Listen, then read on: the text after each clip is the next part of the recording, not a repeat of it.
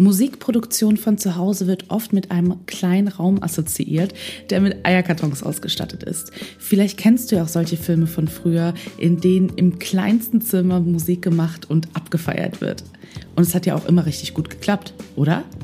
In dieser Podcast-Folge lernst du, welche Rolle die Raumakustik beim Home Recording spielt, wie und wo Alicia Keys ihre ersten beiden Alben aufgenommen hat und dass Aufnahmen nicht komplett hintergrundgeräuschfrei sein müssen.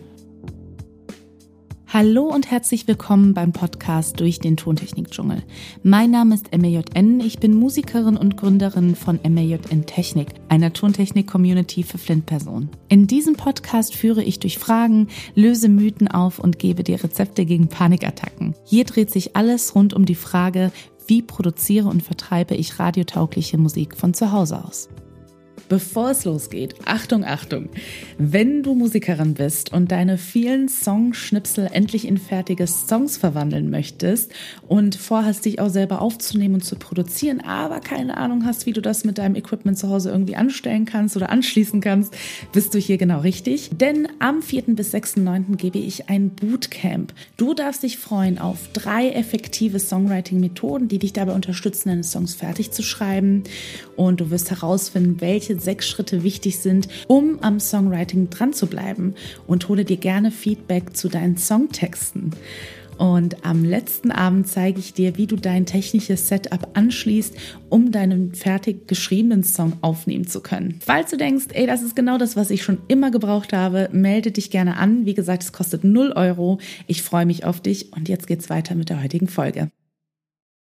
Viele Mythen ragen sich um das Thema. Ist es überhaupt möglich, zu Hause das Aufnahmezimmer so zu präparieren, dass es super klingt? Die Antwort ist ja. Fangen wir bei einem Beispiel einer Künstlerin an, die du wahrscheinlich schon lange kennst.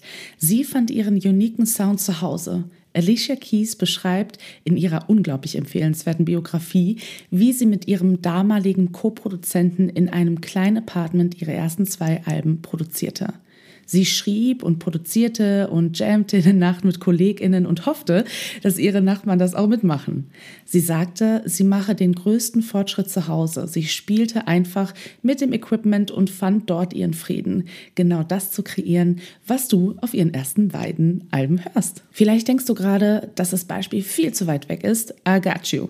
Meine Klientin, nennen wir sie einfach mal Katrin, nimmt ihre Musik von zu Hause auf, aber war beim Thema Raumakustik total überfordert. Sie schickte mir ein paar Aufnahmen von ihr mit der Bitte darum, ähm, naja, drüber zu hören, ob der Raum akzeptabel genug ist oder zu viele Störgeräusche hat. Ich öffnete das Projekt, sah ihre Aufnahmen, drückte auf die Leertaste und hörte nichts außer ihre Stimme. Trotzdem war sie unsicher, ob das okay ist. Warum? Naja, wer hat von uns einen Referenzwert? Wenn du noch nie eine andere Stimme im Rohzustand gehört hast, vermutest du wahrscheinlich, dass es um die Stimme herum absolute Stille, naja, herrschen muss, vorhanden sein muss. Aber das muss es natürlich nicht.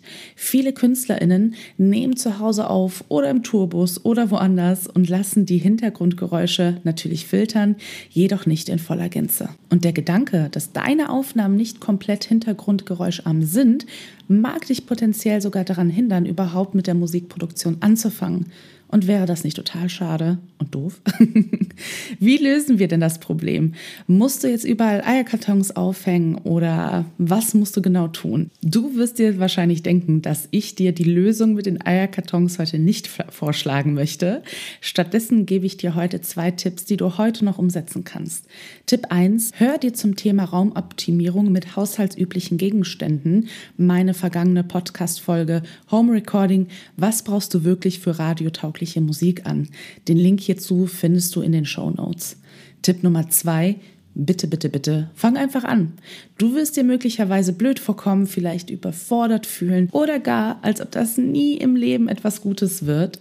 Aber du wirst besser. Die Zweifel weichen der Routine. Bleibe dran und plane deine Zeiten bewusst ein. Hast du noch gar kein Homestudio und wünschst dir Unterstützung beim Einrichten und willst zeitgleich super tolle, effiziente und effektive Methoden zum Songwriting lernen, dann komm gerne zu meinem Bootcamp von Songschnipsel zum ersten fertigen Song in nur drei Tagen für Musikerinnen, die ihre eigenen Home-Studio-Songs schreiben und produzieren lernen möchten. Auch hier findest du den Anmeldelink in den Show Notes. Ich freue mich auf jeden Fall auf dich und hab noch einen schönen Tag.